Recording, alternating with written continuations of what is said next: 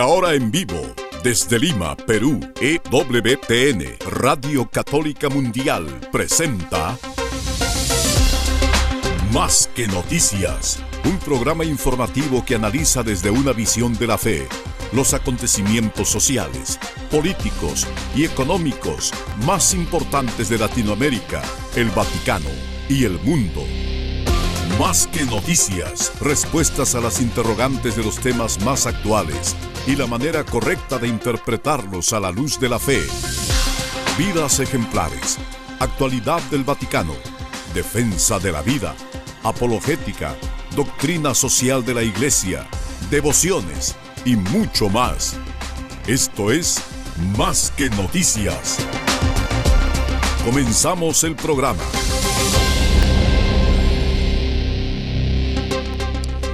Gracias por comenzar su semana el lunes, primer día laboral para la, mayoría de nosotros, escuchándonos a las 12 del mediodía hora de Miami en Más que Noticias, su programa de comentario católico de las noticias. Salimos en vivo desde la Agencia Central de Informaciones, la redacción central de esta agencia, Así Prensa, parte de la gran familia de EWTN. Soy Eddie Rodríguez Morel, gracias por acompañarnos. También recién mi saludo amigos, les habla Guillermo Montezuma. Qué bueno que estemos nuevamente con ustedes. No dejamos todavía de sentir la alegría de haber compartido ayer la fiesta de Nuestra Señora del Carmen pues Argentina, Bolivia, Colombia, ni qué decir Chile, Ecuador, aquí en nuestra patria, Paraguay, Uruguay, Venezuela, en España, los marineros, los hombres del mar, los pescadores, pues nos hemos llenado de una gran alegría recordar a nuestra madre en esa advocación tan importante para quien no la conozca, abra los ojos, abra el corazón y descubra la ternura de esta presencia de la Virgen. Como dice en el Concilio Vaticano II, la Lumen Gentium, en el número 61, concibiendo a Cristo, engendrándolo, alimentándolo, presentándolo en el templo al Padre, padeciendo con su Hijo mientras él moría en la cruz, cooperó en forma del todo singular por la obediencia, la fe, la esperanza y la encendida caridad en la restauración de la vida sobrenatural de las almas, por tal motivo es nuestra madre en el orden de la gracia. Por supuesto que es nuestra madre de un modo auténtico. No es como si fuera nuestra madre, sino que es la madre real porque nos ha alcanzado para nosotros el don de la vida.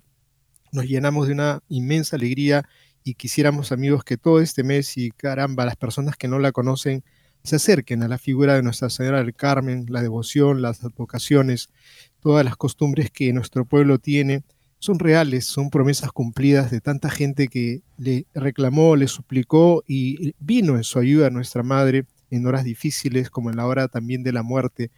Queremos también enfocar ahora lo que pasa en la iglesia y uno de los puntos que vamos a tocar es en torno a lo que ocurre en China, en concreto en Hong Kong, y a través de la brújula cotidiana, pues estamos hablando que la situación de Hong Kong empeora los disidentes están en el exilio y en ese exilio hay persecución. Y otra noticia que ya compete más al ámbito de la iglesia, también de la brújula cotidiana, Ricardo Cayoli explica una realidad sobre lo que es la decisión de quiénes son los futuros obispos y los obispos en China, pues es Pekín y el Vaticano pues ha confirmado esta lamentable realidad. Pero ante todo, amigos, este, estamos en un gran jubileo, jubileo de dos años. eso es extraordinario la historia de la iglesia, dos años de jubileo desde el 28 de enero de este año hasta el 28 de enero del 2025. ¿Por qué? Porque mañana, 18 de julio, se conmemora el séptimo siglo de la canonización del doctor angélico, Santo Tomás de Aquino. Además, Santo Tomás nació entre el 24 y el 25. No se sabe con exactitud cuándo, pero entonces también esto entra dentro de, esta, dentro de este jubileo de dos años, justamente se va a celebrar el nacimiento de Santo Tomás en algún momento y también se va a conmemorar su muerte, que sucedió en el año 1700, perdón, 1274, o sea, el 450 aniversario, el 26 de marzo, de la muerte de Santo Tomás. El Santo Padre ha concedido una indulgencia plenaria para quienes participan en las celebraciones jubilares de Santo Tomás de estos dos años y queremos traerles ese detalle para que todos podamos eh, ser bendecidos por esta conmemoración tan feliz en la historia de la Iglesia y también acercarnos a conocer este gran defensor de la fe católica y gran apoyo de la misión de la Iglesia por ya más de 700 años. Amigos, estos datos que a veces ocurre en las noticias de actos fallidos, de personajes políticos que de pronto dicen una palabra que no querían decir, pero la dijeron porque le salió, sabe Dios, del inconsciente, como acá alguna vez recordaremos a ese congresista que juró, juro por Dios y por la plata, y efectivamente parecía que su historia posterior fue eso, ¿no? Estaba interesado únicamente en el dinero, pero tenemos ahora que contarles una historia de algo que generaba una indignación en los Estados Unidos, unas palabras, probablemente un desliz de Kamala Harris, que ha provocado pues este sentimiento de decir qué es lo que ha dicho esta mujer sobre la reducción de la población. Es la vicepresidenta que ha indicado erróneamente al hablar en Maryland que el gobierno de Biden está invirtiendo para reducir la población en los Estados Unidos pues, eh, a, fin de proporcionar aire, agua potable más limpios a los estadounidenses. Vamos a darle esta nota que ojalá no revele una verdad. Tenemos un par de notas que ha compartido Catholic Vote. Primera, con respecto al hecho de que en California quieren legalizar las drogas alucinógenas, como los eh, hongos o los champiñones mágicos, entre otros, pero los que están, las que están dando la guerra, y bien por ellas, son un grupo de madres que dice que de ninguna manera se puede legalizar algo que va a afectar a sus hijos. Bien por ellas. Les traemos esta nota de estas madres valientes. Y otra nota también de cómo California lamentablemente, falla una corte californiana en contra del derecho de los padres a ser informados de cómo su hijo o hija quiere ser percibido cuanto identidad de género en la escuela. Bueno, hay que tener presente a California porque es el estado junto con Nueva York por digamos, más representativo de la agenda progresista. O sea, lo que pasa en California pasará en Washington si elegimos ese tipo de línea caracterizada lamentablemente por el progresismo estadounidense que busca y siempre está realizando, de hecho, en estos años, una guerra contra los valores cristianos y contra los padres. Amigos, cuando uno tiene principios, no los puede cambiar por vientos que puede ser de intereses. Eso es una muy mala señal y tenemos algo que compartirles aquí de alguien que hace pues lo correcto respecto de los principios y es este gobernador de la Florida, Ron DeSantis, que durante un foro en Iowa celebró eh, eh, eh, que ha firmado la gobernadora de Iowa un proyecto de ley provida y dijo que estaba orgulloso de haber hecho lo mismo en su estado y ha dicho algo que creo que nos debe poner en alerta. Dice, me enorgullece haber sido un gobernador provida y además algo más, es fuerte. Y seré un presidente pro vida. Vamos a compartirle esta nota de Life News. Esperamos que podamos mirar bien la figura de este personaje que comienza a tener luz propia. Y por otro lado, amigos, el Congreso, la Cámara de Representantes, ha decidido que no se financiará con dinero público el aborto y la transexualidad de los militares en Estados Unidos contra lo que pretendía hacer el presidente Biden. Bien por ellos, y nos vuelve a poner muy claramente en evidencia que nuestros votos tienen consecuencias.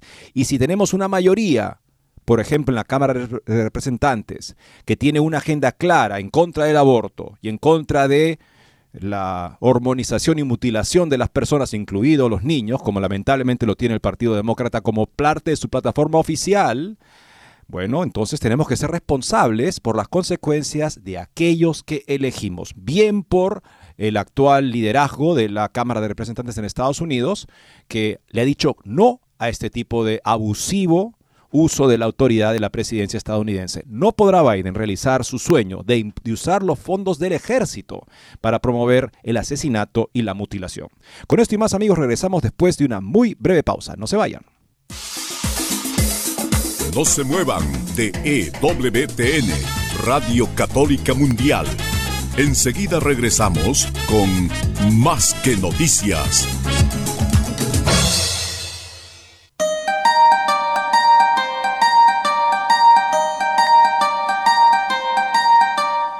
No olvides seguirnos en Facebook como Más que Noticias EWTN.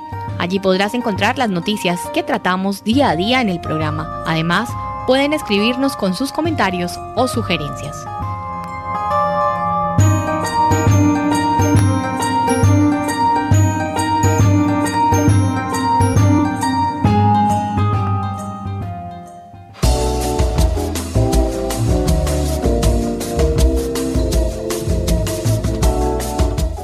Si quieres estar informado de todas las noticias del acontecer de la iglesia y seguir el día a día del Papa Francisco, entra ya a la página web de Así Prensa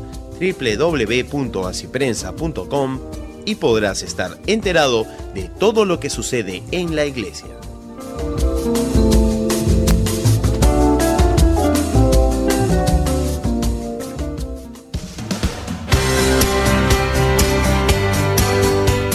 Ya regresamos en EWTN, Radio Católica Mundial, con su programa Más que Noticias.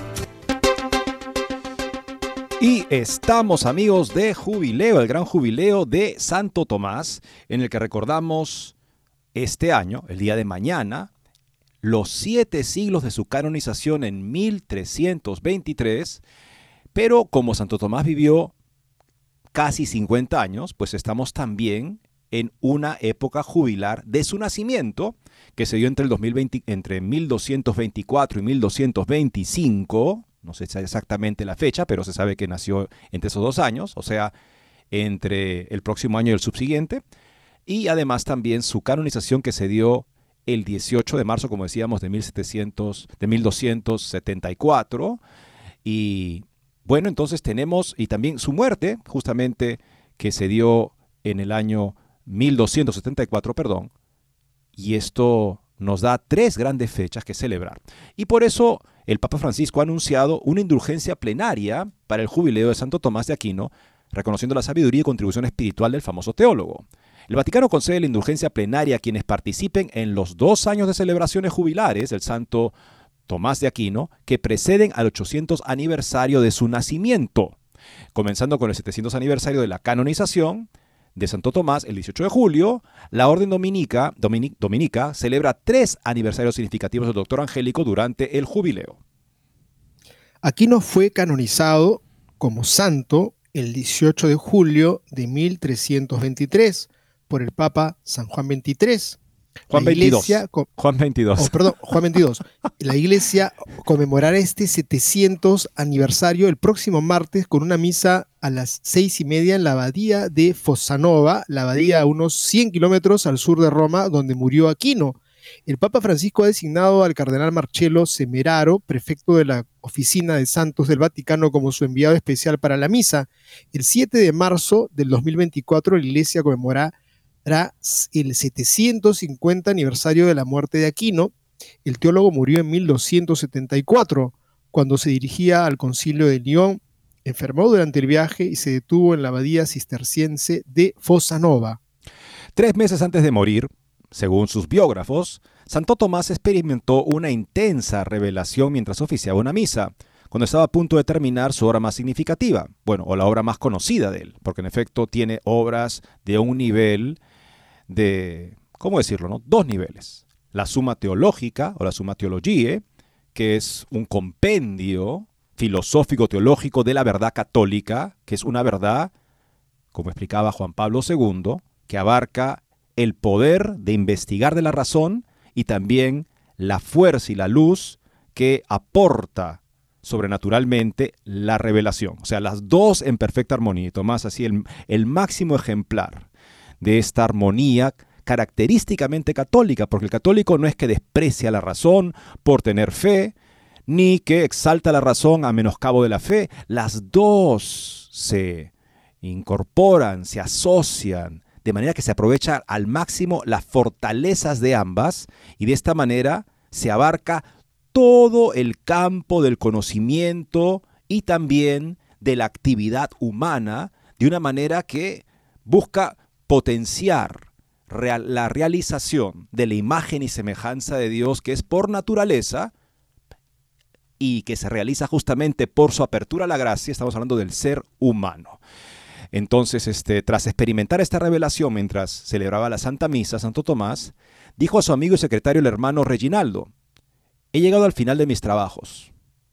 Todo lo que he escrito parece ser como mucha paja después de las cosas que me han sido reveladas. Pero es interesante que si Santo Tomás dijo eso, al final de su vida, antes de morir, hizo una declaración de fe en la Eucaristía preciosa y continuó diciendo que la iglesia decida el valor real de mis obras. Eso fue muy interesante, porque si bien él tuvo una experiencia que le hizo ver un principio que él mismo recordaba en sus obras, del Concilio Letrán IV, que tuvo mucha importancia en la época de Santo Tomás, en la que se decía, lo que el ser humano puede llegar a conocer de Dios, este, en, lo que puede llegar a conocer de Dios, es siempre mayor la disconformidad entre lo que piensa que la conformidad. En otras palabras, cuando el hombre entiende algo de Dios, es muy poquito lo que entiende siempre será mayor lo que no entiende. Ese era el principio. Entonces Tomás experimentó eso en una visión mística en la que dijo, lo que he escrito es tan poco. Pero al final no confió ni siquiera en esa experiencia privilegiada que tuvo de, la, de Dios, sino que como un buen hijo de la iglesia, le dejó a la iglesia el juicio del valor real de sus obras. Y es lo que la iglesia justamente ha promovido con un singular lugar, principal lugar, en la reflexión filosófica, teológica, sobre la política también y sobre una serie de disciplinas a lo largo de 700 años y justamente es la razón por la cual estamos celebrando este jubileo. El cuerpo de Tomás de Aquino se conservó en la abadía de Fosanova hasta finales del siglo XIV, cuando sus reliquias fueron trasladadas a Toulouse, Francia, donde se fundó la Orden de Predicadores y donde hoy puede venerarse la tumba de Aquino en la iglesia de los Jacobinos, el doble año jubilar de la Orden de Predicadores culminará el 28 de enero de del 2025, fiesta de Santo Tomás de Aquino, en el 800 años de su nacimiento.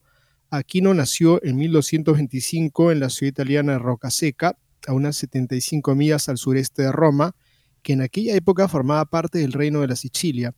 El Papa Francisco publicó una carta en latín a principios de esta semana elogiando a Aquino por su gran sabiduría espiritual y humana Dice así, brilló con recta inteligencia y claridad, y mientras investigaba reverentemente los misterios divinos con la razón, los contemplaba con fe ferviente, escribió el Papa. ¿Cómo obtener la indulgencia? La indulgencia se puede obtener peregrinando a un lugar santo relacionado con la orden dominica para participar en las celebraciones jubilares o al menos dedicar un tiempo adecuado al piadoso recogimiento, concluyendo con el rezo del Padre Nuestro, la recitación del credo y la invocación de la intercesión de la Santísima Virgen María y también pidiendo la intercesión de Santo Tomás de Aquino. Cualquier iglesia, santuario o capilla actualmente confiada a la Orden de los Dominicos puede cumplir con los requisitos para la peregrinación. Según un decreto de la Penitenciaría Apostólica Vaticana, la indulgencia plenaria está disponible para los fieles verdaderamente penitentes y caritativos en las condiciones habituales. Las condiciones habituales para una indulgencia plenaria requieren que la persona esté en estado de gracia, tenga un completo desapego del pecado, incluso venial, o sea, en su voluntad, puede experimentar, por supuesto, podemos experimentar movimientos involuntarios, pero lo que hacemos es desprendernos de ellos para abrirnos más a la caridad y rezamos por las intenciones del Papa. La persona también debe confesar sacramentalmente sus pecados y recibir la comunión hasta unos 20 días antes o después de las oraciones de este encuentro jubilar o de la visita a este santuario dominico durante estos dos años. La penitenciaría apostólica dijo que la indulgencia también puede aplicarse a las almas de los fieles difuntos que aún están en el purgatorio, amigos. Creo que eso hay que tomar nota para que ayudemos a aquellas personas que partieron a la casa de Dios, que son nuestros parientes o son nuestros amigos, que probablemente no hayan tenido una vida, pues, como para decir, ya estos están en el cielo de todas maneras, porque qué certeza podemos tener nosotros que somos frágiles, pues hacerle esa obra de caridad para aplicar en sufragio de sus almas a estos difuntos hermanos o amigos. Una indulgencia es definida por el Catecismo de la Iglesia Católica como una remisión ante Dios del castigo temporal debido a pecados cuya culpa han sido ya perdonados.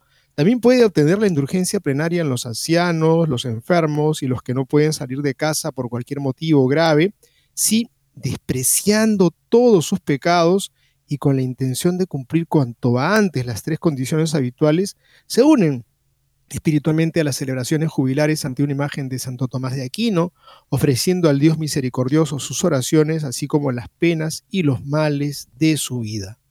La indulgencia puede obtenerse hasta que termine el jubileo de Santo Tomás de Aquino el 28 de enero del 2025.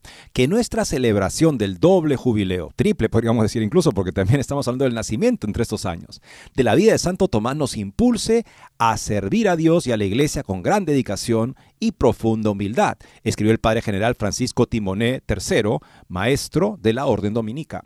El maestro dominico recordó cómo Santo Tomás le dijo al hermano Reginald, que no buscara recompensa en este mundo excepto estar con Dios. Señor, nada más que tú. Así que un jubileo formidable, extraordinario, Guillermo. Los jubileos son, son extraordinarios, por supuesto, pero estamos hablando justamente de eh, la canonización de Santo Tomás, eh, el día de mañana, el 700 aniversario. Luego, el próximo, en el año 2024, justamente el 7 de marzo, la muerte de Santo Tomás y entre el 24 y el 25 en algún momento el nacimiento de Santo Tomás. Así es que, hermanos, son, son años de una gracia particular en la que la iglesia nos invita no solamente a maravillarnos de la obra de Dios en la vida y en la producción en el estudio de Santo Tomás, que es ejemplar para todas las personas dedicadas al estudio en la iglesia, es el patrono de las universidades católicas, es el patrono de los colegios católicos, por si acaso, entre muchas otras advocaciones, que también es el doctor, se llama el doctor angélico, porque es una persona que es el autor que más ha escrito sobre los ángeles, los santos ángeles, ¿sí? el, singular, por eso se llama doctor angélico, pero también se le llama doctor angélico porque tiene una capacidad de poder llegar a expresar con tal claridad tantos aspectos del conocimiento y la investigación que pareciera que tuviera una inteligencia angélica. O sea, tiene una doble razón para llamarlo el doctor angélico. También el Papa Pío XI lo nombró doctor común de la iglesia. ¿Qué significa esto? Que algunos podrían decir, bueno, es el doctor de los dominicos, mientras que Buenaventura es el doctor de los franciscanos, y cada uno tiene su doctor, cada orden, cada familia. Papá dijo, en el caso de Tomás es diferente. Él es el doctor al que todos los católicos nos referimos con igual familiaridad para esclarecer las cuestiones que puedan surgir teológicas y filosóficas, porque es el que mejor ha plasmado este proyecto, este trabajo que caracterizó a los padres de la iglesia, que era la unión de la fe y la razón coherentemente, porque el Dios que se ha revelado es el Dios que ha creado la inteligencia humana y por lo tanto no puede haber ninguna contradicción real entre lo que la inteligencia válidamente puede descubrir y lo que Dios ha revelado. La visión, el conocimiento sobrenatural que Dios nos da fortalece a la razón, pero la razón que se desarrolla según sus válidos principios la recta razón, también es un gran instrumento para poder entender lo que Dios ha revelado. Es así que tenemos la capacidad, los católicos, de poder abordar todas las problemáticas y temas de nuestra vida, los, este, los desafíos, los problemas, los cuestionamientos, cada quien según su vocación y formación, y podemos de esa manera ir al encuentro de esos contemporáneos para poder evangelizarlos a partir del respeto profundo que tenemos por la realidad en todos sus niveles.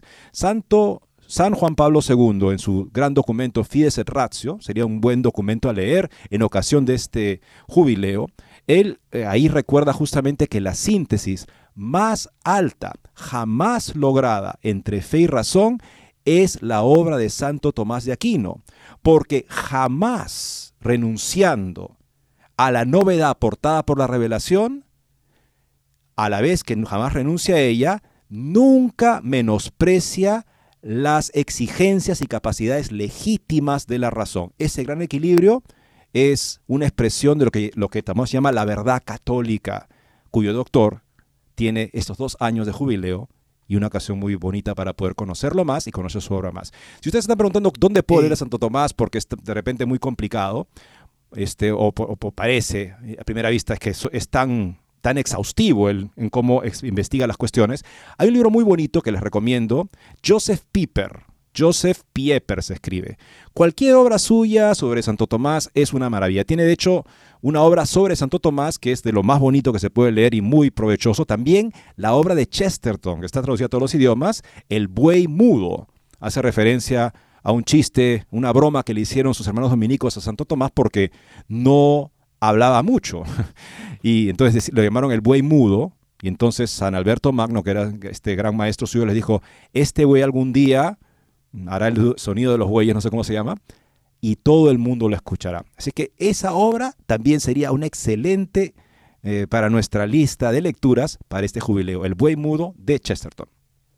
Y yo resaltaría también las palabras del Papa que dice, brilló con recta inteligencia y claridad mientras investigaba reverentemente los misterios divinos con la razón, los contemplaba con fe ferviente. Creo que esa es la disposición de cualquier persona que quiera aprender de teología o las cosas de la fe, aproximarnos en una actitud de apertura al misterio, de reverencia ante lo sagrado, nos postramos delante de la palabra también, que leemos con cariño, con amor, y cuando servimos en el altar, en alguna misa, también decir, no que me escuchen a mí, que escuchen tu voz, Señor. Creo que eso es lo que logró este santo.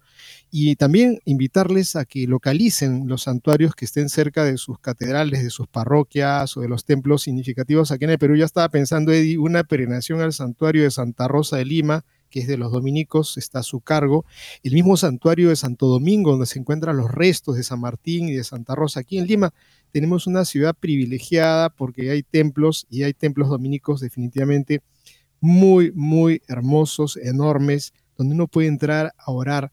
Creo que es un acto de caridad propia porque nos vamos a edificar mucho con el modelo, el ejemplo de este santo y una obra de caridad para con aquellos difuntos, ganar una indulgencia plenaria, pues una una gran obra de caridad, como hemos mencionado, para nuestros difuntos y para nosotros mismos, para encontrarnos en ese estado como Dios nos quiere encontrar el día que partamos a su casa con un corazón de niño. Algún día todos fuimos niños y creo que tenemos que mirar esta magnífica oportunidad. Estamos en un año jubilar de Santo Tomás y amigos. Miremos ahora. Quisiera, Guillermo, hacer, eh, hacer una breve, una breve este, anotación este, para nuestros eh, oyentes, que en EWTN Noticias, nuestro programa que sale lunes a viernes por EWTN Televisión en español, tenemos un segmento que comienza el día de hoy sobre el jubileo de Santo Tomás, en que estamos entrevistando a diversos expertos sobre Santo Tomás. Por ejemplo, el día de hoy va a salir el segmento al eh, doctor Martín Echeverría. Él es director de psicología de la Universidad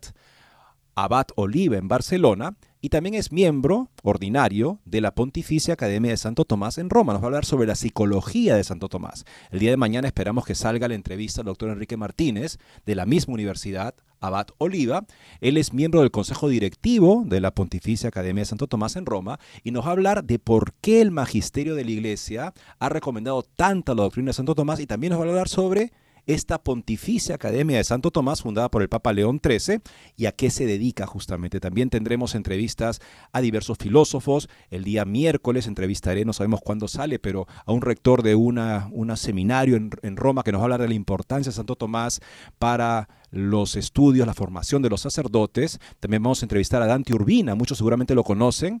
Él es un economista peruano muy destacado, pero también es una persona que se convirtió del ateísmo al catolicismo y, maneja muy bien, entiende muy bien la cosmovisión científica actual y también los argumentos sobre la existencia de Dios de Santo Tomás. Le vamos a preguntar sobre eso. Así que vamos a tener en el programa de televisión WTN Noticias un segmento regular en estos, estas semanas, meses, en fin, para poder no solamente apreciar a Santo Tomás, o sea, conocer, saber de él, sino también poder entender mejor por qué la iglesia lo valora tanto. Bien, y ahora miramos algo, amigos, simplemente un vuelo de pájara casi los titulares, porque es lo que pasa en China y nos preocupa mucho.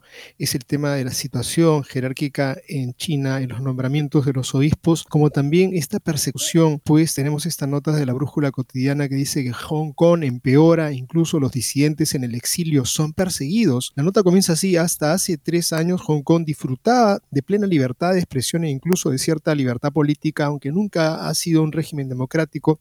Hoy la ciudad colonia británica de hasta 1997 es a todos los efectos China.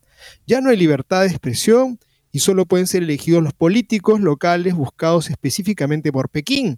La respuesta de la población fue la migración masiva y sobre todo los que eran activistas anticomunistas forman una nueva comunidad de exiliados.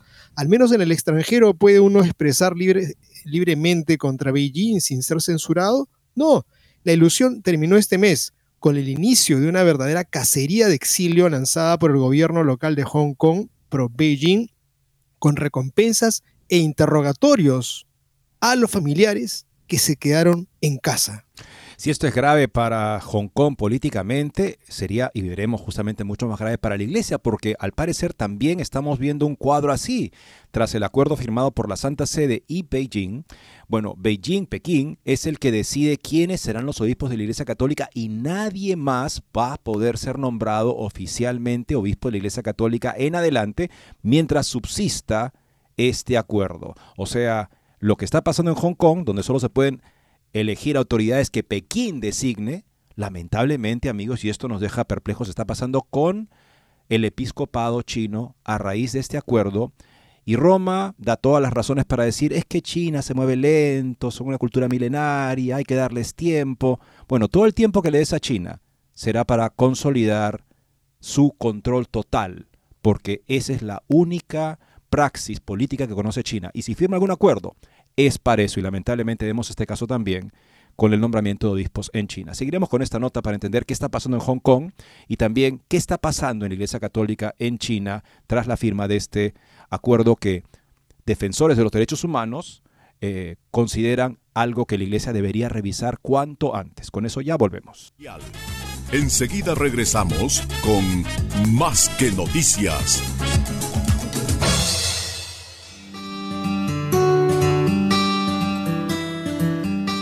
En la página web de EWTN podrás encontrar los programas de EWTN Radio y Televisión. Solo tienes que descargar los podcasts y así encontrarás tus programas preferidos. Recuerda en www.ewtn.com.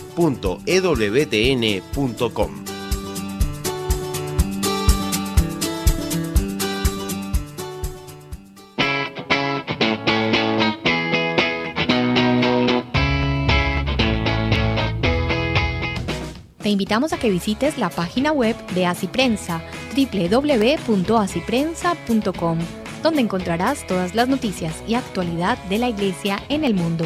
No lo olvides, www.asiprensa.com.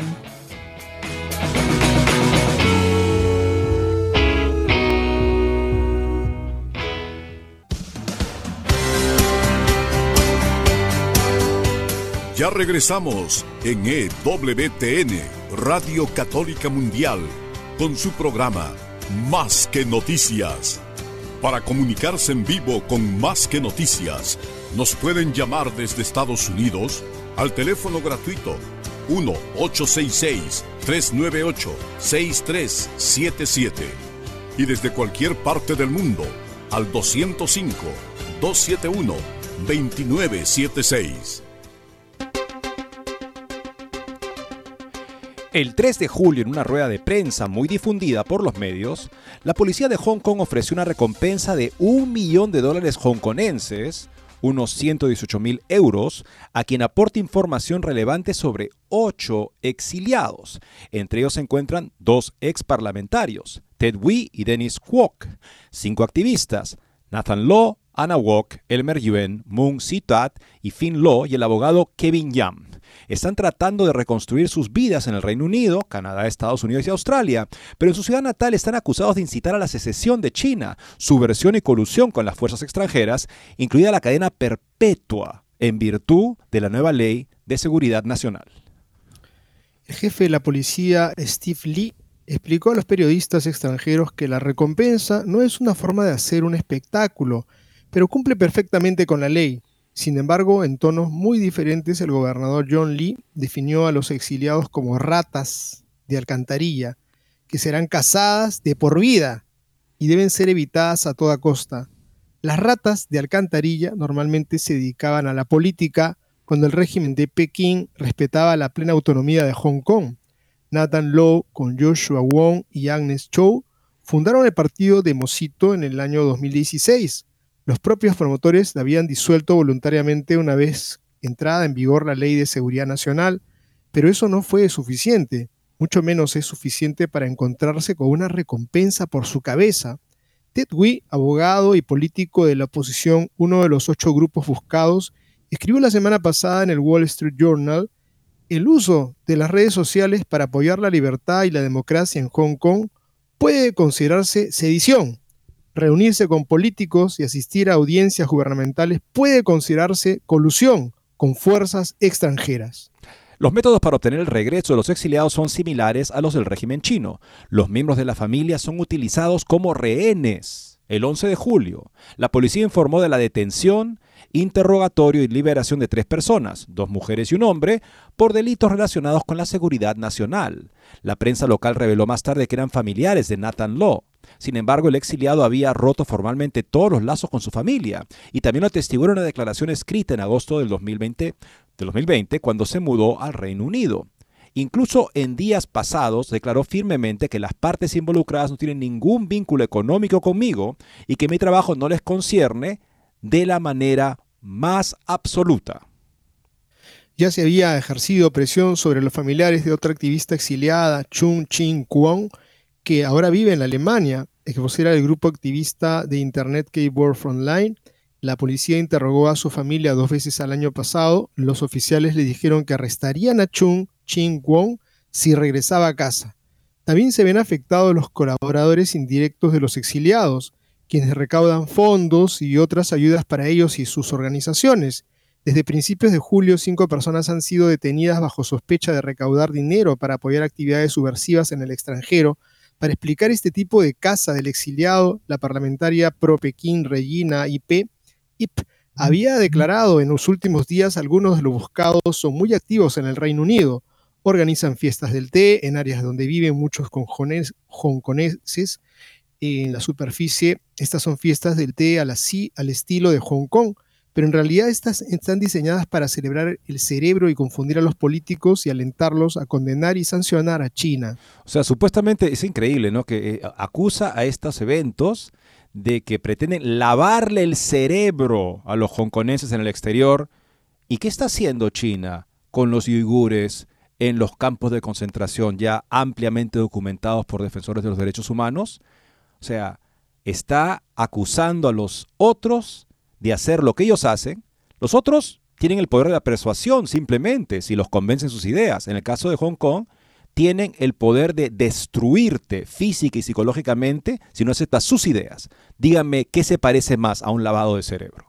En los últimos dos años, 144.500 personas se han ido de Hong Kong al Reino Unido, el destino occidental preferido por la disidencia, sobre todo por la política de acogida impulsada por el gobierno de Johnson y continuada por el actual gobierno de Sunak.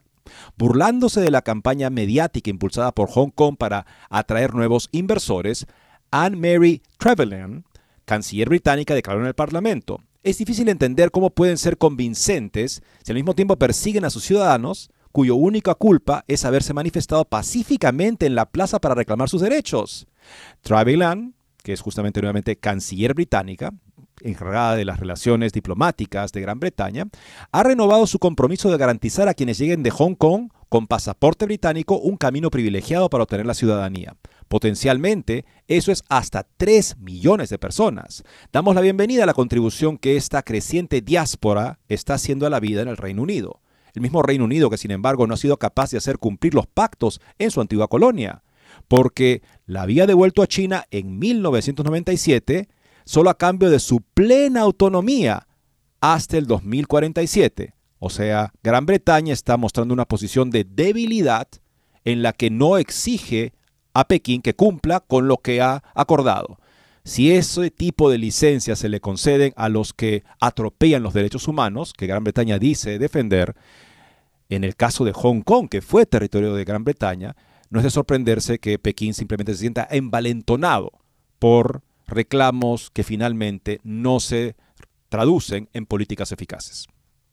Amigos, y no queda otra cosa sino hacer conciencia común y también ante un abusador hay que ponerle cara y hay que buscar entre varios la unidad. No puede haber eh, gente que le baje la cabeza, gente que dice, no, esto me conviene, la economía nos puede ir mal. O sea, cuando existe ese tipo de, bajezas, de, de intereses, y no se le pone cara al matón, creo que no llega a ninguna situación positiva para nadie, porque el matón seguirá siendo matón y el día que pueda te aplastará por más que le hayas bajado la cabeza. Pero miramos ahora otra realidad es desde el área de lo eclesial, que es lo que, verdad, también nos preocupa profundamente, nos da pena esto que nos cuentan de que uno que está fuera del país incluso es perseguido y tus parientes son perseguidos porque tú estás huyendo de ellos, es terrible, qué injusticia, pero miremos qué pasa dentro de la iglesia. El nombramiento de Monseñor Shen Bin como obispo de Shanghai, tres meses después de que el gobierno chino hiciera el mismo nombramiento desafiando los acuerdos del 2018, revela el verdadero equilibrio de fuerzas en el campo. Pero en el Vaticano todavía no han entendido.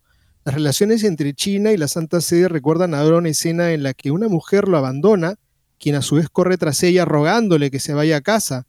Esta es la clara sensación que da el traslado anunciado el 15 de julio por la Santa Sede del obispo Shen Bin de la diócesis de Haimen en la Shanghai, vacante desde hace 10 años, solo que este nombramiento ya había sido decidido hace más de tres meses por el gobierno chino y el 4 de abril Monseñor Shen Bin ya había tomado posesión oficialmente en Shanghai sin el consentimiento de la Santa Sede, en violación del acuerdo provisional secreto de octubre del 2018, renovado en el año 2020 y nuevamente en el 2022. Luego llegó un no comentario de la Santa Sede, una solicitud de tiempo para evaluar la situación, un balance que llegó al mismo tiempo que la cita del sábado con una entrevista al secretario de Estado Vaticano, el cardenal Pietro Parolin, elaborada por la propia Secretaría de Estado y difundida por la Oficina de Prensa del Vaticano. En resumen, Parolin, por un lado, denuncia la violación de los acuerdos por segunda vez. En pocos meses, en noviembre de 2022, ya se había dado el caso de Monseñor Giovanni Peng Wei Sao. Sin embargo, sin extenderse demasiado, por el otro expresa la voluntad del Vaticano de continuar el diálogo. En cuanto a Shen Bin, la decisión del Papa es corregir la irregularidad canónica que surgió en Shanghái, teniendo en cuenta el bien mayor de la diócesis, o sea, legitimar lo que ya había decidido Pekín sin la aprobación del Papa, que era un mínimo de lo que se esperaba según el acuerdo.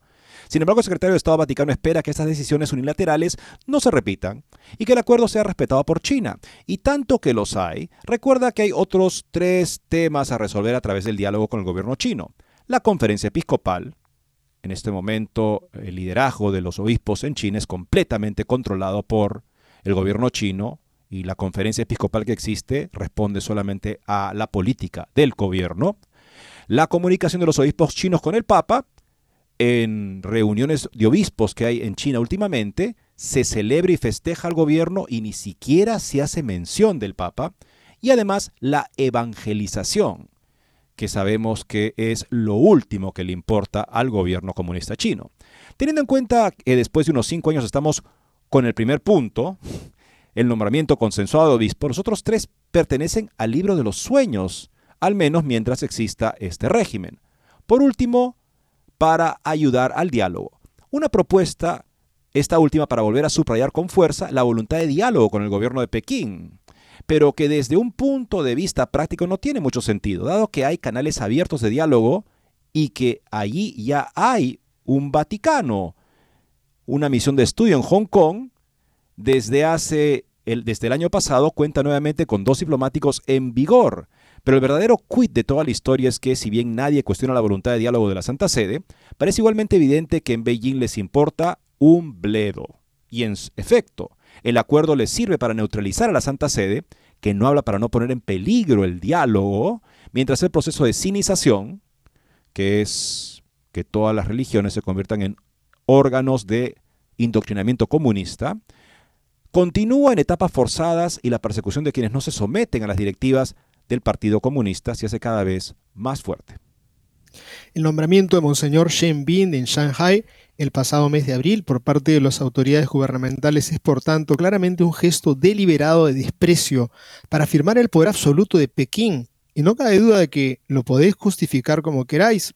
El nombramiento ahora de Monseñor Shenbin por el Papa es bochornoso y humillante para la Santa Sede, a lo que solo resta implorarles que no vuelvan a ser figuras de este tipo, es decir, en la mejor de las hipótesis, los próximos nombramientos de obispos los decidirá todavía Pekín, pero informando a la Santa Sede antes de hacerlos públicos para preservar la apariencia de consenso. En todo caso, no se debería, no cuentes demasiado con eso. El hecho es que el régimen comunista chino no le interesa en absoluto un verdadero diálogo con la Santa Sede entre iguales, pero el problema más grave y peligroso es que en el Vaticano todavía no han entendido y siguen concediendo todo sin recibir nada a cambio, sacrificando así también a los católicos chinos. Y esto, Eddie, me hace acordar cuando nos contaban la historia de la iglesia, de esas épocas en que los reyes decidían a quién poner de cardenal y de obispo, y era en verdad contado como una página vergonzosa de la historia de la iglesia, pues este, sin duda eran personas que se escogían y no tenían la altura ni la vocación para hacer el servicio, simplemente se vestían con las indumentarias de cardenales y de obispos, y eran señores feudales que simplemente por intereses económicos andaban y la gente les rendía hasta pleitesía, ¿no? Porque eran súbditos, simplemente era una página en la historia vergonzosa que me parece se está reeditando. Así es. Y veremos ahora, amigos, lo que está pasando recientemente con unas declaraciones, bueno, no sorprende que sean raras, incluso en muchos casos eh, no muy razonables, de la vicepresidenta de los Estados Unidos, que tiene en estos momentos una popularidad incluso menor que la del presidente, cuya popularidad está también en casi récords históricos de baja. Reducir la población es el desliz de Kamala Harris que provoca indignación en los Estados Unidos. La vicepresidenta Kamala Harris indicó erróneamente al hablar en Maryland que el gobierno de Biden está invirtiendo para reducir la población de Estados Unidos a fin de proporcionar aire y agua potable más limpios a los estadounidenses. Así se expresó.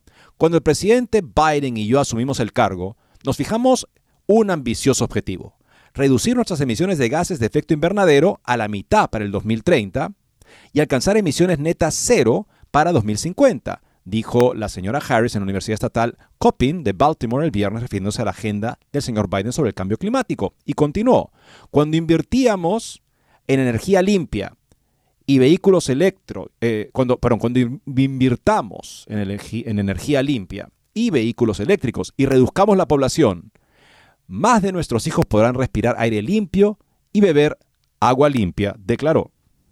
Uy, qué tremendo desliz, amigos. Y reduzcamos la población. Increíble, ¿no? Es una la Casa Blanca corrigió el error de la vicepresidenta de 58 años en la transcripción oficial de sus declaraciones, poniendo en línea sobre, entre comillas, población y añadiendo contaminación entre paréntesis para referirse a la palabra que pretendía decir, ¿no? o sea, reduzcamos la, contaminación, no, reduzcamos la población. Qué tremendo y craso error. Y no se dio cuenta de que lo que había dicho al parecer, porque si siguió para así. Es increíble. Así es.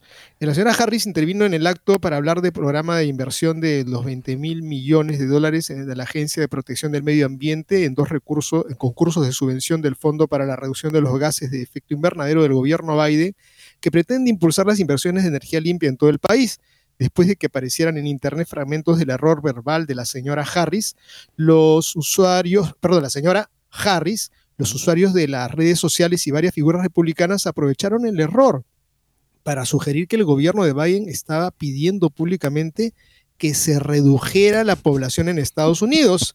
En respuesta al desliz verbal de la señora Harris en un posteo de Twitter, la representante Mary Taylor Greene republicana preguntó a la vicepresidenta qué quería decir exactamente con reducir la población, aborto, suicidio asistido o qué medios sugiere para reducir la población con el fin de ayudar a la salud pública, le escribió la señora Green. Representante Thomas Massey, republicano, por su parte advirtió a sus seguidores en Twitter preguntando, ¿eres tú la población que ella quiere reducir? Kamala Harris admite que quiere reducir la población por motivos medioambientales, dijo el senador por el estado de Ohio, Michael Rule, en un posteo en Twitter. Eso no es solo eh, antiamericano, es antihumano. El director ejecutivo de Tesla, Elon Musk, también comentó la confusión de la vicepresidenta con la frase, tuiteando, Necesitamos aumentar, no reducir la población.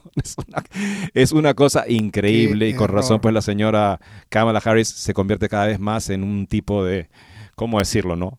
Este, una, una humillación para, para, el gobierno actual, sí. Valgan verdades para muchos, estoy seguro que lo que ha querido decir es lo que dijo, y, mm. y es que la política y todo la, el despliegue que tiene este señor Biden con su vicepresidenta es que no quieren más gente, quieren de repente a los que les interesa. Mm.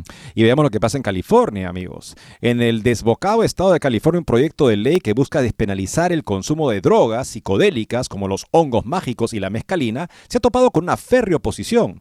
Esta oposición, sin embargo, no tiene a su principal protagonista a los grupos policiales, quienes también rechazan la iniciativa, sino una coalición formada por expertos, pero sobre todo por madres de familia. Qué bueno que las madres le digan no porque lo que está en juego es el bienestar de nuestros hijos. Si estas sustancias alucinógenas se convierten en, en sustancias legales, nuestros hijos van a tener acceso a ellas más fácilmente y las madres a esto por supuesto le dicen que no.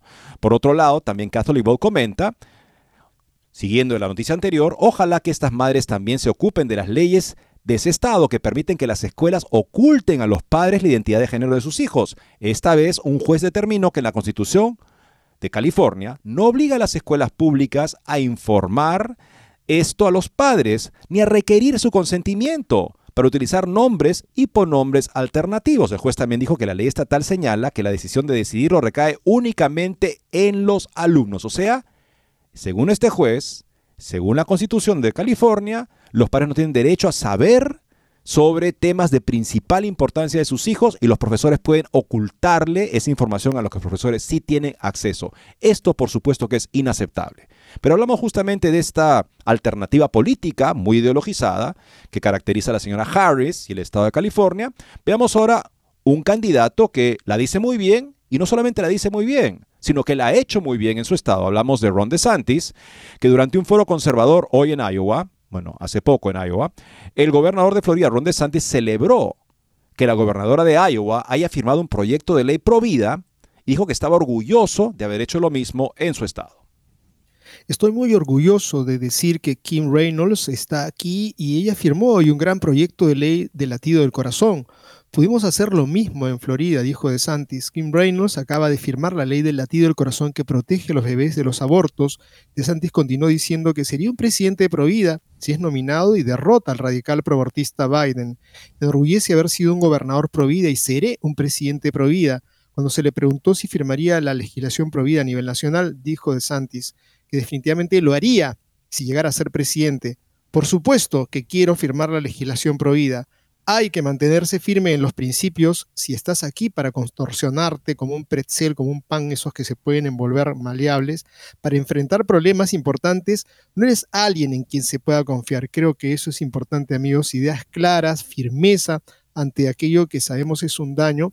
Y enhorabuena por la noticia que acabamos de leer, Eddie, sobre estas madres que se han unido para ponerles una raya a aquellos, que quieren promover pues este daño a la psiquis a través de las drogas, como la el puesta en pare contra aquellas leyes en California. Yo creo que las madres de familia deben de tomar conciencia del gran papel que cumplen en la historia, en la sociedad, y estando unidas, cuanto mejor, estando unidas para enfrentar a todos aquellos que a la vista están buscando pues hacerle un daño a la humanidad. Madres, amen a sus hijos y no los dejen a la merced de gobiernos ideologizados que les hacen daño. Por otro lado, amigos, los republicanos de la Cámara de Representantes de los Estados Unidos, que tienen la mayoría en estos momentos, lograron enmendar la ley de autorización de defensa nacional para prohibir la política del presidente Joe Biden de financiar abortos y mutilación química y quirúrgica, transexualidad, de los miembros de las Fuerzas Armadas. Cuatro republicanos votaron en contra de la medida, mientras que cuatro demócratas la apoyaron. Ahora incluida en el paquete de defensa hay una disposición que prohíbe al Departamento de Defensa pagar o reembolsar gastos relacionados con servicios de aborto, una política implementada por el Pentágono después de que la Corte Suprema anulara Roe versus Wade el año pasado, informó CBS News. El senador Tommy Tuberville, republicano de Alabama, ha estado obstaculizando las promociones y nominaciones de militares debido a esta política. Y la parte final, según informa CBS, se aprobó por estrecho margen una enmienda que niega la cobertura de atención médica para cirugías de reasignación de sexo y tratamientos hormonales para los miembros del servicio transgénero, al igual que una medida que elimina las oficinas de diversidad, equidad e inclusión del Pentágono y su personal. Amigos, hay que ponerle todos los frenos posibles y también llamar a la conciencia del daño que se le hace a toda persona cuando no responde a su naturaleza. La naturaleza es la defensa la protección. Eso es lo que hacen las madres, incluso se ve hasta en, los animalitos que se protege. Hay que cuidar, hay que proteger, hay que decir como el Señor, pues yo soy, yo sí soy guardián de mi hermano, protegerlo. Amigos, ya hemos llegado al final del programa. Que pasen una tarde hermosa. Busquen siempre a Cristo en la oración. Muchas gracias.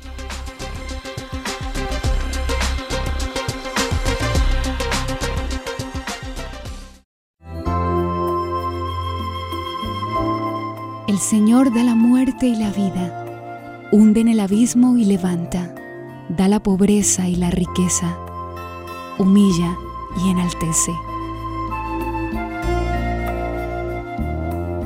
Él levanta del polvo al desvalido, alza de la basura al pobre, para hacer que se siente entre príncipes y que herede un trono de gloria. Pues del Señor son los pilares de la tierra, y sobre ellos afirmó el orbe. Él guarda los pasos de sus amigos, porque el hombre no triunfa por su fuerza. El Señor juzga hasta el confín de la tierra. Él da fuerza a su rey, exalta el poder de su ungido.